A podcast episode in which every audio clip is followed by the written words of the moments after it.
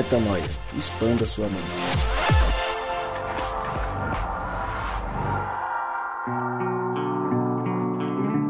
Sim, senhoras e senhores, ladies and gentlemen, seja bem-vindo, sejam bem-vindos, venham conosco para mais um dia de expansão de mente. Este é o Metanoia e nós estamos no Metanoia número 383. Meu nome é Lucas Vilches e nós estamos, sim, juntos nessa caminhada. Lembrando você que o Metanoia é vezes três, toda semana, três episódios na estrada, drops e este de costume que já nos acompanha há quase sete anos. Seguimos firmes e fortes, semana após semana, trazendo aquilo que Deus quer falar, apesar e através de nós.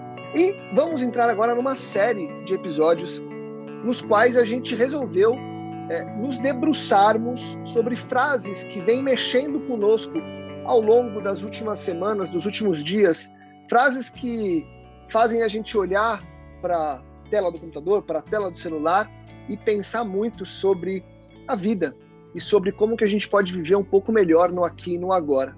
Frases através das quais Deus fala conosco e fala com as pessoas quando a gente aplica. E a gente vai começar com uma frase que quem trouxe foi o Gabriel O. Zambian, de Mark Twain, a frase de Gabriel Zambianco. Quer ler, Gabriel? Vamos fazer assim. Você lê tua frase. Então vai lá. Mark Twain, a frase que você trouxe pra gente, Gabi. O que nos causa problemas não é o que não sabemos, é o que temos certeza que sabemos e que ao final não é verdade. Boa.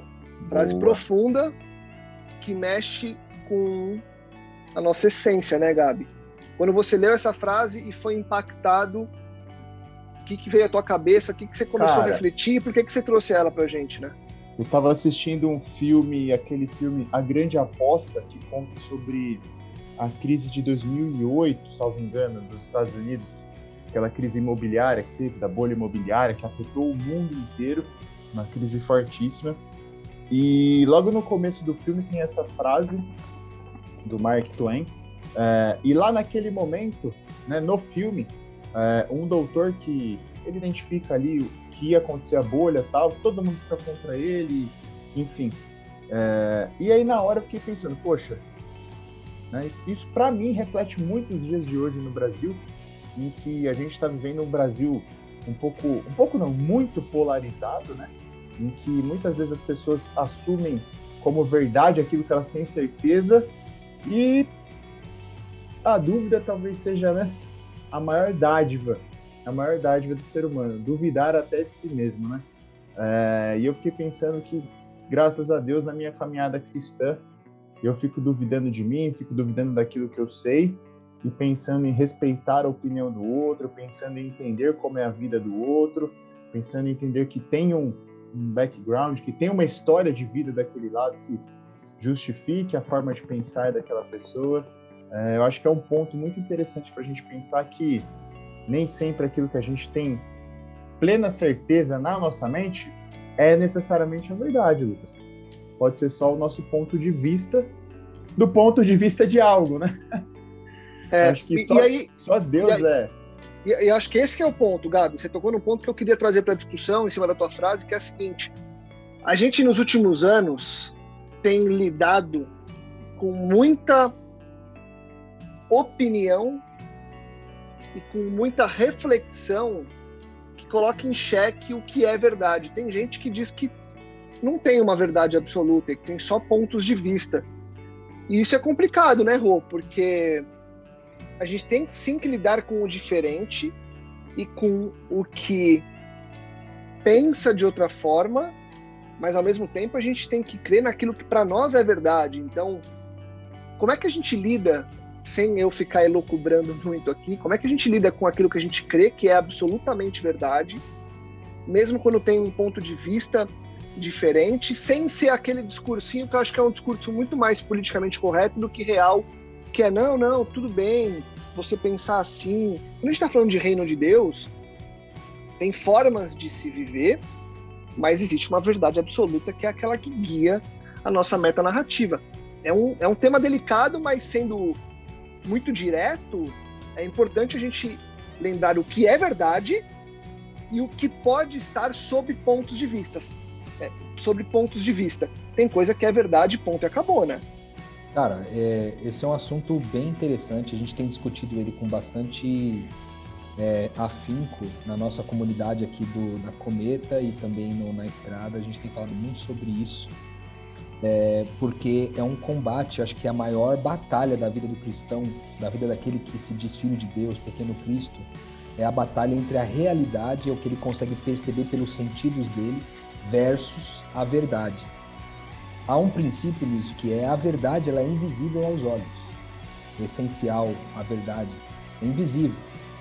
Por que invisível? Veja só, se a gente colocar aqui como exemplo Lucas, eu tenho uma descrição do Lucas. Eu vou fazer uma descrição dele aqui. Se alguém pedir para eu fazer uma descrição agora, eu faço uma descrição dele rapidinho aqui com todas as coisas que eu penso sobre ele. Se o Gabriel fizer uma descrição, vai fazer uma descrição também. Alguns pontos vão ser encontrados em comum, mas vai ter uma descrição totalmente diferente. O próprio Lucas se descreve de um jeito totalmente diferente. Mas há, nenhuma das nossas três versões é a verdade sobre o Lucas. Porque a verdade sobre o Lucas é o que Deus descreveu a respeito dele. Então, o grande desafio para nós é, tendo compreendido que a verdade é invisível, é ao momento que eu constato algum tipo de coisa na minha frente, eu comparar com a verdade invisível. Tudo que eu gerar alguma constatação, eu voltar para o que Deus disse a respeito daquilo. E aí eu ficar com a versão de Deus, confiando que a verdade de Deus é a verdade e não a minha interpretação sobre isso.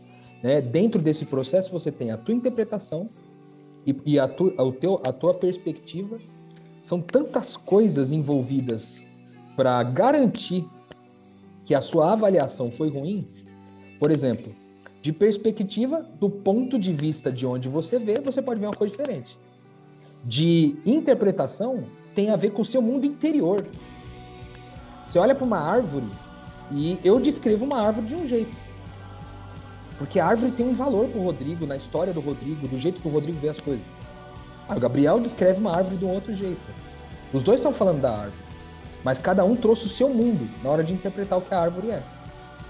Então as versões podem ser consideradas até reais, porque podem ser percebidas. A minha descrição pode ser percebida com os olhos, com tato, com cheiro. A do Gabriel também. Mas pode ser que nenhuma delas represente o que é a verdade sobre a árvore, ou o que é a verdade sobre o Lucas. Então acho que o grande princípio para a gente encarar esse. Porque ele termina a frase dizendo: é o que temos certeza que não sabemos, é o que temos certeza que sabemos, que ao final não é verdade. Às vezes a gente acredita tanto naquilo, cara, a gente dá vida por uma interpretação que a gente deu a respeito de uma coisa. E aquilo não é verdade, velho. E aí a gente construiu uma vida inteira em torno daquela crença. E aquilo acabou com muitas coisas, criou vários processos, conflitos, etc e não representava a verdade do que Deus disse no invisível. Então acho que o princípio básico é comparar aquilo que você está enxergando com seus sentidos, você está enxergando, ouvindo, sentindo, entendendo, comparar isso com o que Deus falou. Eu acho que esse é um, um grande crivo para começar a encontrar a verdade apesar da realidade. E lembrar de uma coisa, né, Rô? É, e aí, Gabi, já, já emenda aí, mas só um ponto que eu queria colocar, que é o seguinte: é, a verdade ela tem uma essência, ela tem a tua origem, e se a gente caminha pelo que foi construído sobre a origem única e maior, dificilmente a gente vai se perverter. Obviamente que, vamos lá, é o tempo todo voltar para aquilo que realmente norteia ou que deveria nortear. Então é muito menos um papo sobre interpretações e sobre aquilo que disseram para nós e muito mais voltando para aquilo que Deus disse. E a gente precisa se cobrar, né, e ter ao nosso lado pessoas que nos lembrem disso, de que o problema quando estamos falando da verdade de Deus, né, é muito mais das interpretações e da forma com que as pessoas querem viver aquilo do que necessariamente sobre a essência, porque a essência está lá. Então, eu não posso abrir mão de ou é, deixar com que fique aberto a existência de Deus, porque aí todo o resto vira questionável. Então eu tenho uma verdade que para mim é aquela verdade, que eu vou ter que dizer que é uma verdade, mesmo que pessoas digam que a verdade delas é outra. Então a, a grande sacada aqui é a gente sim ter fé naquilo que nós estamos colocando como norte da nossa caminhada, e dentro daquilo, que aí vão entrar todos os aspectos da religião, a gente tomar esse cuidado do como que a gente interpreta sob a ótica de Deus e não mais das pessoas e de mim mesmo. Então, para que justamente daqui a um tempo eu não olhe e fale: peraí, eu estava vivendo uma coisa que não era, mas será que eu me perdi? Ou, sabe, é, a gente tem que se questionar o tempo todo e lembrar de, do que é inquestionável, que é o que Deus nos coloca pura e simplesmente, né, Gabi? É, eu acho que, acho que vocês tocaram no ponto importante, que é, que é o seguinte, é, a gente tende a relativizar, né, ou a, a ou aderir uma carga de verdade àquilo que talvez seja mera interpretação, né? É, então, por exemplo, Deus, ele é imutável.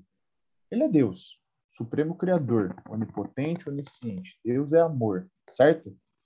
E o que é muito louco é o que é que ele, ele não ensina interpretações e leis é, é, na Bíblia, né, na história, na, no relacionamento com ele, mas ele cria fundamentos de vida, né? E a partir desses fundamentos eu consigo me relacionar com as diversas interpretações, né? Então, por exemplo, se eu me se eu é, é, eu sou cristão, né? Se eu sentar para conversar com alguém que que professa uma outra crença além de religiosa, né? Então uma crença que não tem, sei lá, uma crença nórdica, vai? O cara acredita em uma crença grega, o cara acredita em Zeus. E Odin. Entendeu? Odin, exato, tinha me fugido, Odin. Então, é, em algum momento, as interpretações, se elas forem fundamentadas na mesma essência, você vai falar, opa, peraí, isso aqui tá, tá levando ao amor. Isso é amor, entende? E o que a frase traz é exatamente isso. Muitas vezes a gente assume como sendo uma verdade suprema aquilo que é mera interpretação.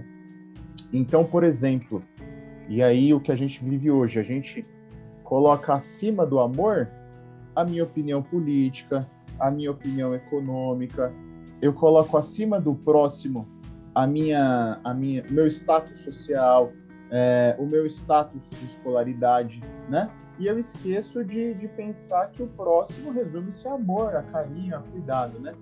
É, o direito ele traz muito essa noção, é, porque assim, cada vez mais a gente tem entendimento no direito de que existem as leis, né, que regem as relações entre as pessoas, entre os particulares, e, os, e a pessoa e o público, o Estado, enfim. Mas estas leis, elas não são supremas, porque elas estão embasadas em princípios maiores, entendeu? Então, digamos, o princípio da dignidade do ser humano, ele está em todas as leis. Então, todas as leis eu tenho que interpretar pensando no princípio, no princípio da dignidade humana, saca? Então, a minha interpretação de vida, ela tem que partir sempre de que Deus é amor, ama o teu próximo como a ti mesmo. Olha que louco. Aí, dificilmente eu vou cair num, numa situação de pensar que, de ter certeza sobre algo que não é verdade. Entende? Porque eu não vou estar dando valor a uma interpretação que muitas vezes é, atua contra o amor por causa de uma opinião própria, entendeu?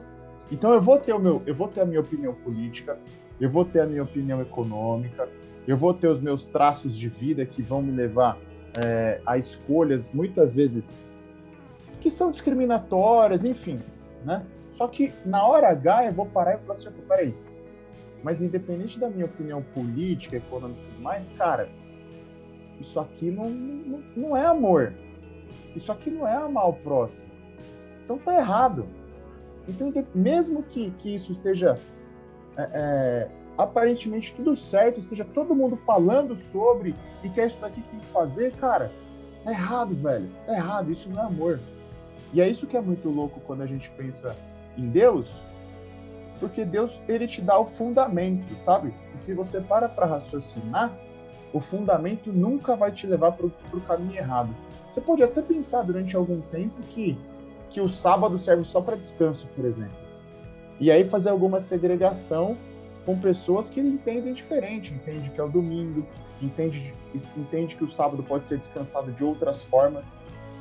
Mas se você parar para pensar e voltar para o fundamento de quem Deus é, qual foi a ideia da criação, o porquê que foi criado o sábado, mas você fala, opa, peraí, tem, tem, tem, tem além disso, né? Se a base é o amor, vai além da, vai além da forma de como eu aproveito o sábado. Então o sábado não é como eu, Gabriel, aproveito, saca?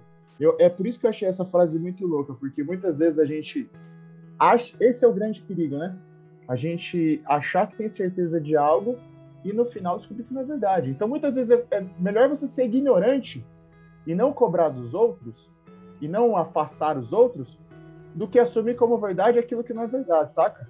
E aí você ser injusto com as pessoas. Cara, eu tô impressionada como em pouco tempo a gente falou tantas coisas essenciais, né? Que a gente às vezes demorou vários episódios, né? Acho que a, as principais que me chamaram a atenção foi, foi relembrar que essa verdade, né? O que Deus disse, as pessoas têm essa mania de misturar a, o conceito de palavra com o conceito de Bíblia e ignorar que Jesus Cristo é a palavra. E isso fica um pouco mais grave no Brasil, porque a gente não, não é bom em interpretação de texto em geral, né? Como brasileiros, não é o nosso maior dom a interpretação de texto. É, é falta interpretação aqui no Brasil. Isso. E frequentemente você pega uma pessoa assim, as pessoas, as pessoas não sabem que existe, por exemplo, a teologia. Elas ouvem uma interpretação da Bíblia e elas acreditam realmente que aquilo é uníssono na humanidade inteira. Eu já conheci pessoas que, quando descobriram que existiam interpretações totalmente diferentes para a mesma coisa, elas bugaram.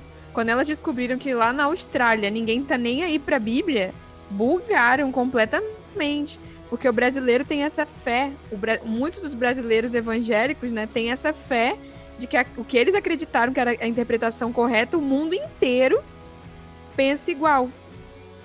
E, e, é sempre bom dizer, embora seja delicado, é bom e é importante relembrar, né?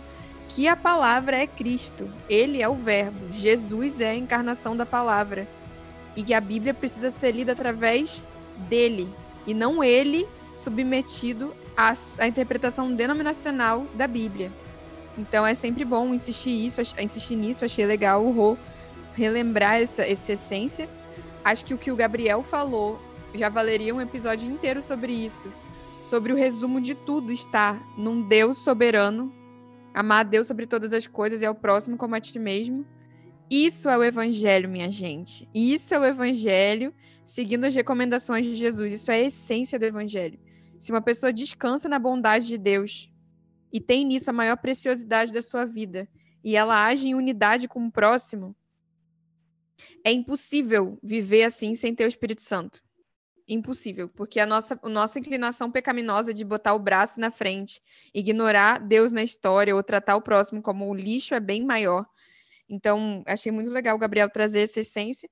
E o que eu queria acrescentar, na verdade, são duas coisas. Primeiro, ele falou sobre isso de entender por esse crivo que não é amor, o que não é amor e o que é amor, o que não é amor em mim, né? Porque o próprio Jesus, a própria palavra falou que a gente não pode repreender nada na vida do outro sem arrancar a trave do nosso olho. E que o julgamento ou acusação é totalmente inadmissível no Evangelho. Em Judas 1, nem, nem um anjo teve autorização para acusar Satanás. Ele falou: Eu não tenho autorização para acusar você, mas Deus vai dar conta de você.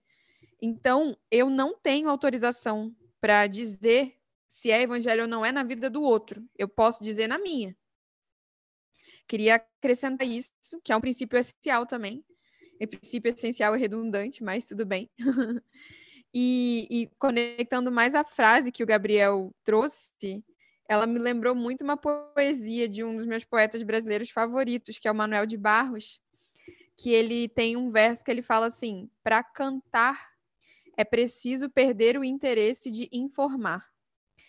Para cantar é preciso perder o interesse de, infor de informar. É como se esse espírito de ter a certeza do racional é, fosse exatamente o espírito de Lúcifer, de quem acha que sabe mais, sabe? Sendo que o ser humano é muito mais do que a compreensão racional, sendo que a verdade é algo muito mais profundo do que uma ideia, né? A verdade, ela é ela é ao mesmo tempo paixão, ela é ao mesmo tempo algo que você experimentou no mundo físico, ela é também uma ideia, ela pode ser um sentimento. E simplesmente entender um conceito, saber algo, é uma mania extremamente irritante da, do, do Ocidente, que um oriental, por exemplo, não consegue entender. Por que, que um árabe não tem o menor interesse de ser, de ser evangelizado por um cristão em geral? Porque eles podem saber, talvez entre aspas, menos revelação, muitas aspas, kkkk, mas eles se comprometem integralmente com o que eles sabem. E aquilo é uma verdade viva na cultura, no dia a dia deles. E nós cristãos somos conhecidos internacionalmente por não vivermos o que acreditamos. E simplesmente seguir um cara lá que não muda em nada a nossa vida, porque a gente continua tendo condutas de incrédulos. Então, tanto que a figura do convertido aqui é uma coisa que só existe no cristianismo, né? Não existe um muçulmano convertido. Ou ele é muçulmano, ninguém se converte, tipo, o cristão, existe uma diferença muito clara entre alguém que só se converteu e vai na igreja no cristianismo e alguém que deu a vida pelo evangelho, sabe? Então, essa diferença é uma coisa ocidental. Queria, o que eu queria encerrar aqui de contribuição com essa frase é repreender em nós essa mania de achar que porque a gente entendeu um conceito, a gente vive uma verdade e que se a gente explicar esse conceito, a gente está pregando o evangelho. KKKKK.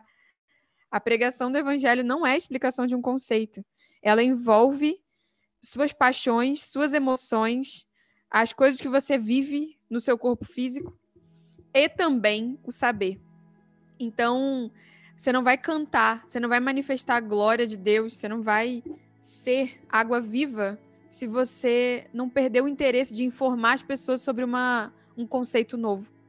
Para cantar é preciso perder o interesse de informar. Evangelizar não é informar ninguém de nada, é ser a materialização do amor. Onde você está, e isso é muito mais do que conceitual uma ideia, né? A gente uma vez falou de uma frase também, que eu acho que coroa muito bem essa nossa discussão, e eu queria relembrar ela, não ipsis literis, porque eu não lembro exatamente, mas o conceito, só para a gente encerrar falando de verdade, né? e falando principalmente da essência dessa frase, porque o que essa frase traz, que o Gabi trouxe, é que é o seguinte: o problema está em você se é, ter uma caminhada cega, onde você não enxerga os problemas daquilo que você pressupôs que fosse verdade, vivendo algo completamente distinto daquilo que você gostaria de viver, né? Então eu lembro, eu não lembro de quem que é a frase, mas uma frase que dizia é mais ou menos assim, né? É, que o maior problema da vida, ou o maior caos da nossa caminhada, não é não ter sucesso, mas ter sucesso naquilo que não importa, né? É, não, não, era essa, mas o conceito é esse. Muito e é isso, bom. né, Rô? É, no fim do dia, Rô, Gabi, no fim do dia, legal a verdade, legal eu crer, mas o quanto que isso está mudando a minha caminhada, o quanto que isso está realmente interagindo com o que Cristo colocou como, como premissa básica e o quanto que a conta está fechando. Porque não adianta nada eu ter sucesso se for em algo inútil. Não adianta nada eu crer numa verdade que não se prova a verdade só porque eu achei que fosse. A gente precisa se provar, deixar que Deus mostre, estar atento ao que o Espírito Santo fala, para que a gente seja prático e para encerrar, porque temos poucos minutos na nossa é, busca por episódios ao ponto, é, a gente precisa se abrir pro, não para o contraditório única e exclusivamente, mas se abrir para as pessoas que a gente sabe que estão sendo movidas pelo Espírito Santo, para que a gente saiba o que, que a gente está fazendo e qual é a trilha que a gente está seguindo. Porque se for errada, que bom que o Rodrigo, que o Gabi, que a Mari puderam indicar para que eu mudasse o rumo. E não é que eles indicaram, é que Cristo, por meio do Espírito Santo, através deles e apesar deles, conseguiu indicar alguma coisa para que eu mudasse meu ponto de vista acerca de algo. Porque no fim do dia é isso, né? Eu não quero chegar no final da caminhada e ter tido um sucesso em algo inútil. Eu quero caminhar sempre naquilo que importa, né? Cara, e esse é um ponto muito bom, Lucas, porque é o seguinte: é... a frase fala o seguinte, é o que temos certeza que sabemos e que ao final não é verdade, né? E você traz a noção de caminhada. E poxa, o convite que a gente está fazendo aqui é para que você tenha em mente, por exemplo, que quando você descobre o fundamento de que Deus é amor, ele está incluindo pessoas e não segregando pessoas. Então, se aquilo que você tem como verdade, as suas verdades, está segregando pessoas, está é, matando pessoas, afastando pessoas, cara, então não deixa chegar até o final da caminhada para você fazer uma reflexão para entender se de fato aquilo que você está seguindo, pensando e caminhando é importante para a vida, para sua, para a vida das pessoas que te rodeiam e tudo mais, entendeu? Porque muitas vezes é, a interpretação de vida que você tem não compensa é, todas, as, todas as pessoas que estão morrendo durante essa caminhada ao seu redor, entendeu? E aí, interprete você que está ouvindo da maneira mais extensiva possível para analisar todos os aspectos da sua vida, sabe? Porque quando eu li essa frase, eu fiquei pensando na minha vida e pensando, pô, será que é certo eu taxar pessoas? Será que é certo eu pensar que fulano tá errado de fazer essa opinião? Que ciclano tá pensando aquilo porque faz ou deixa de fazer isso? Enfim. E meu pensamento foi de, se Deus é amor, quem sou eu para não incluir essas pessoas no amor de Deus?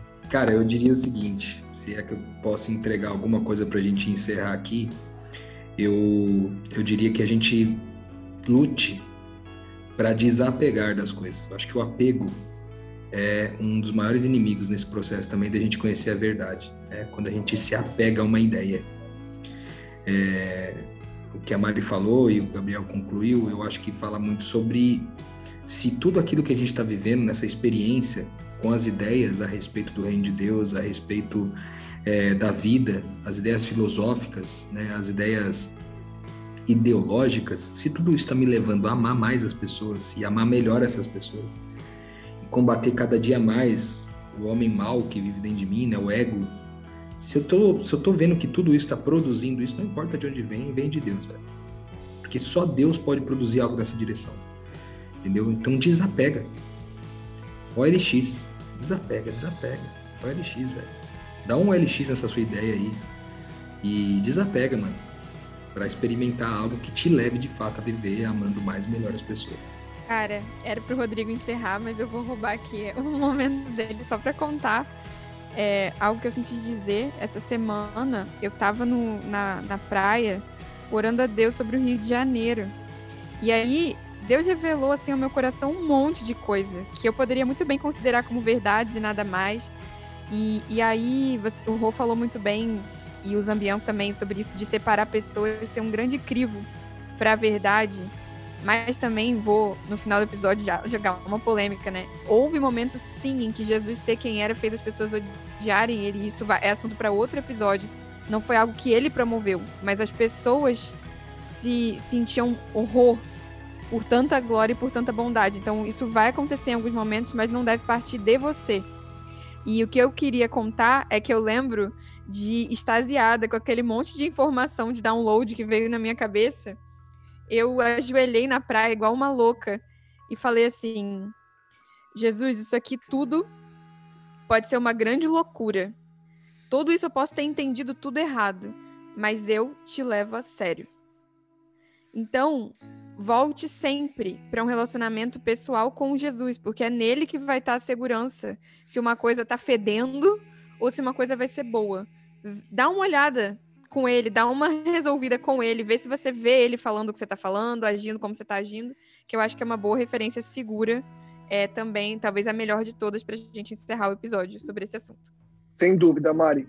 Foi muito bom muito boa a tua pontuação, porque nos lembrou, o Gabi e o Rô falaram disso ao longo do episódio, mas esse teu final nos trouxe de volta à referência da verdade e ao ponto de vista, que é o ponto de vista que deve nortear o nosso ponto de vista. Se a gente está com dúvida, deixa eu olhar pelo prisma de Cristo. Eu lembro de ter ouvido o Rô já falar disso durante nossos anos de caminhada junto. De, cara, se eu tenho dúvida, peraí, deixa eu analisar pelo prisma do Cristo. O que Cristo faria, o que Cristo pensa, como Cristo age, qual que é a verdade aqui, é, o que, que eu tenho que entregar, o que, que eu posso segurar, como é que essa conexão, como é que essa essa vida está acontecendo de acordo com o que deveria ser a minha vida enquanto um pequeno Cristo. Tá aí, talvez indo nessa linha, a gente chegue ao final da corrida é, e celebre como Paulo, né? Falei, cara, completei a carreira, guardei a fé, foi, era isso. Tenho certeza que eu estava ancorado naquilo que me moveu com a verdade. Eu creio nisso, isso me baseou e eu chego ao final feliz e repleto de satisfação por ter vivido algo de acordo com o que Deus nos trouxe. Era para ser ao ponto, foi ao ponto, verdade, boa frase, Gabi, obrigado por trazer isso pra gente. Roi Mari, obrigado também. A gente continua essa série de frases que tem mexido com a gente, reflexões profundas e práticas. Hoje você teve mais uma dessas reflexões super práticas. Leia de novo a frase, reflita e manda pra gente o que, que você concluiu também na sua caminhada. Semana que vem a gente volta com muito, mas muito mais metanoia. Compartilhe, divulgue, ajude que mais pessoas possam expandir a mente. Metanoia expanda a sua mente.